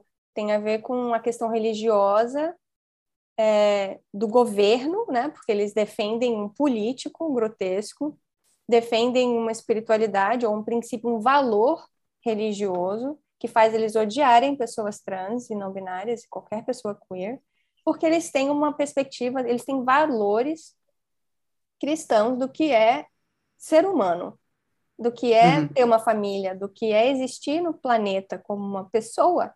E é muito violento, né, a perspectiva que eles têm em relação a isso e afeta a língua, eles resistem. Eu não suporto ir para a igreja muitas vezes por causa disso. Eu sempre vejo a mulher no contexto cristão, eu sempre tive esse problema. Como a única coisa que a mulher tem para oferecer no contexto cristão é parir Jesus, ou parir um homem importante, sabe? Uhum. O, o, valor que a mulher tem é a nossa habilidade de parir. E eu não me sinto é, muito apegada a essa realidade é, do meu corpo. A gente já teve até essa conversa, né? Tipo, uhum. eu acho a ideia de amamentar um filme de horror. Tipo, eu tenho peso, é um pesadelo. Imagina, tipo, imaginar isso, sabe? Eu não olho, eu, eu não me imagino nessa situação. Olha que lindo, que maravilhoso, eu me sinto. Não, é um filme de horror, assim. Gravidez para mim é um filme de horror no meu corpo. As mulheres podem fazer o que elas quiserem no corpo delas. Porque, mas... curiosamente, assim, só, só assim, paralelamente, né, é, o que, que é o ser humano? Ele, isso é uma coisa muito engraçada. O ser humano é obrigatoriamente, por excelência, um parasita. Porque ele nasce como um parasita de um outro ser humano, né? E, e ele, é, é, isso, ele nasce de dentro de um, ser, de um ser humano, ele parasita aquele ser humano. É claro, o, to, os mamíferos eles fazem isso, tem esse conceito, assim, né, parir em geral, os, os, animais fazem isso e tal. Mas é muito engraçado você pensar que o, aquele ser, ele tá, que ele fica crescendo ali dentro, fica parasitando ali dentro, ele sai dali, continua parasitando você, e depois ele, depois ele parte, parte para parasitar a sociedade e depois o, o mundo ia acabar com o mundo. Meio é que isso, isso é bem isso. Tipo, exatamente a minha perspectiva. Só tenham filhos. Quem quiser ter filho, claro, pode ter, não julgo, mas assim, eu não quero, eu não me enxergo como mulher, eu não enxergo meu corpo dessa forma. Eu não estou interessada em atrelar a ideia de ser mulher a isso. Então, eu não entendo porque a, a comunidade, assim, é, feminista ainda está tão apegada a essas questões do corpo da mulher. Eu entendo que no começo foi, né? Tipo, no começo do movimento feminista, ou dos movimentos feministas, houve essa questão, mas eu acho ela muito desnecessária agora. A gente pode evoluir. Eu respeito as mulheres feministas que vieram antes de mim, mas agora eu acho que essa questão do útero, é, disso ser o que define uma mulher, acho bem desnecessário. Porque eu adoro a ideia de que eu posso, eu escolho todo até. dia. É, eu adoro escolher ser mulher todo dia. Adoro isso, tipo, a ideia de que hoje eu escolho ser mulher. E às vezes tem dias que eu não escolhi ser mulher. Eu tô sentada, eu tipo, eu tô parada na fila do correio, sabe?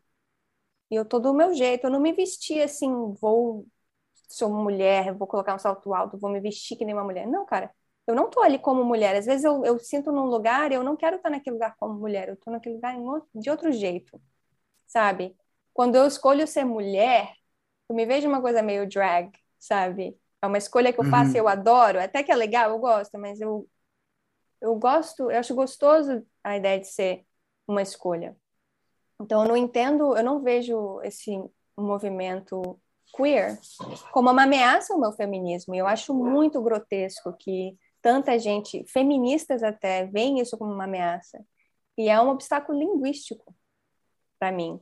Assim, quando a gente tenta falar, a gente impõe é, uma neutralidade é, e as pessoas resistem. Eu acho isso muito frustrante. E eu não consigo entender, eu nunca vou entender por que, que isso é tanta ameaça para eles, assim. É, eu, eu, eu acho que tem um é, tem um episódio de RuPaul's Drag Race né, que eu não estou me lembrando o nome das, das duas drags, mas era uma drag, mas ela estava conversando com a Vixen. A Vixen é uma, é uma é, acho que eu, acho que o nome dela na verdade é The Vixen. É, a The Vixen é uma, é uma, é uma drag combativa e muito política, né? preta. E isso, obviamente, é uma coisa que eu acredito ser não só adequada, como é, merecedora de, de, de incentivo. Só que ela, enquanto pessoa, é, é, foi, foi rude um trilhão de vezes. Agressiva. Uhum. É, é, isso. Ela literalmente apareceu no workroom falando I came here to fight. Foi a primeira coisa que ela falou. sabe? Então, assim, você já sabe, é, já sabe o que, que é. E foi o que ela fez na, na temporada que ela esteve. Foi. Ela recebeu muito backlash por conta disso, inclusive. Mas óbvio que ela recebeu também muito backlash porque era uma pessoa preta. Né? Então é muito fácil a gente criticar isso.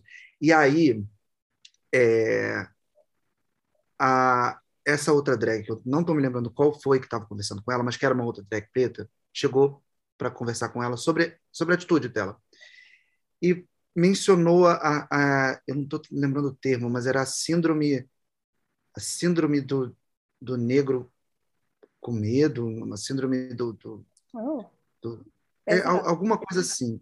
Não, é uma parada pesada. Ela falou assim: é, a gente está tão acostumado a receber porrada o tempo inteiro de branco que a gente às vezes falha em reconhecer quando não vem desse lugar. Então, você pode se desarmar. Mesmo. É, é, isso é, isso é paralelo. Você não precisa não se desarmar para fazer a política que você faz. Sabe?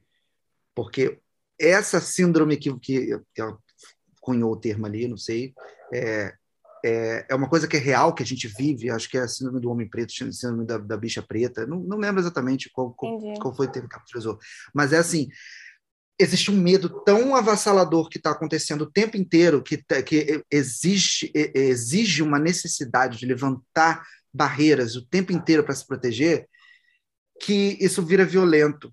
E aí eu vejo quanto é, eu faço, fiz essa analogia, né, para tentar fazer uma relação com esse contexto da mulher com medo. Assim como eu posso reconhecer em mim a pessoa queer com medo, que eu, eu, eu fiz no, no início, no início da minha carreira queer, quando eu estava com uns 18 anos, eu lembro que eu fazia coisas muito propositais, chocantes, sabe? E que chocantes não deveriam ser, porque teoricamente elas são normais. Mas eu lembro do, do quanto, eu, quanto eu fazia um esforço é, proposital para colocar pessoas em situações que eram, eram confrontadoras de realidade e que eu poderia ter uma abordagem que, que, seria diferente, porque eu achava que as pessoas elas tinham que me engolir com força, sabe? Elas tinham que me engolir porque sim. Você vai me respeitar do jeito que eu sou. Então você uma pessoa agressiva ao demonstrar o que eu quero respeito por, né? Então eu dava beijos no meu namorado da época na frente das pessoas e eram beijos cinematográficos, gráficos, né, de meter a mão na bunda, é, foto de aniversário de 18 anos que eu tô praticamente sentado no colo do Pedro. Então, assim, é, é, essas coisas elas elas de, não deveriam ser um choque por ser uma, uma questão LGBTQIA+ elas podem até ser um choque para uma, uma, uma, relação é, de, de, de, civilizatória, mas ao mesmo tempo a gente que, se questiona o puritanismo em cima daquilo, né? O quanto que a sexualidade ela é tabu por conta de valores cristãos. Mas independente de, dessa questão, né? A, o combate para aquelas pessoas. E aí eu vou citar é, uma, uma, analogia budista quando o Buda ele chegou à iluminação, ele não, ele na verdade a primeira ideia dele não foi espalhar o Dharma, não foi passar para as pessoas o lugar onde ele chegou, porque ele, com a iluminação dele, com a consciência elevada na qual ele chegou, a, a qual ele chegou, ele notou que não era todo mundo que ia conseguir é, absorver a, a, o ensinamento. É, então ele achou que não, não valia a pena.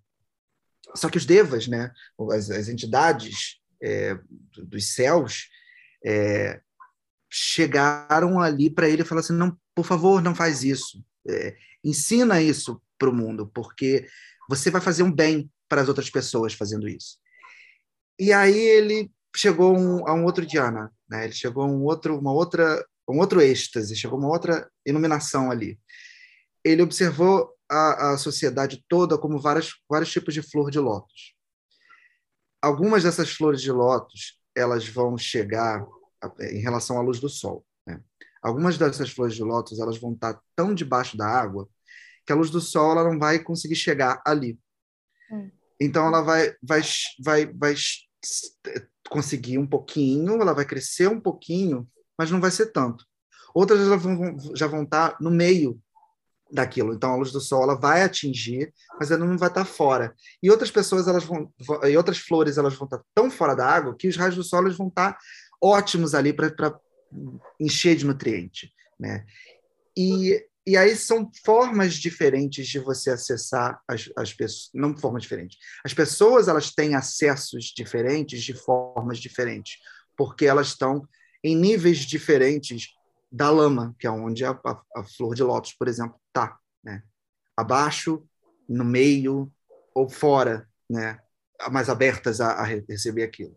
E eu vejo muito, por exemplo, que você estava falando é, da, da, das piadas que as pessoas fazem no grupo bolsonarista, mas a minha mãe, por exemplo, que é uma pessoa extremamente respeitosa, é, ela acredita nas coisas que eu venho propondo, ela tem dificuldade por conta da geração dela, mas não, ela não luta contra, ela não ela só tem dificuldade de compreender.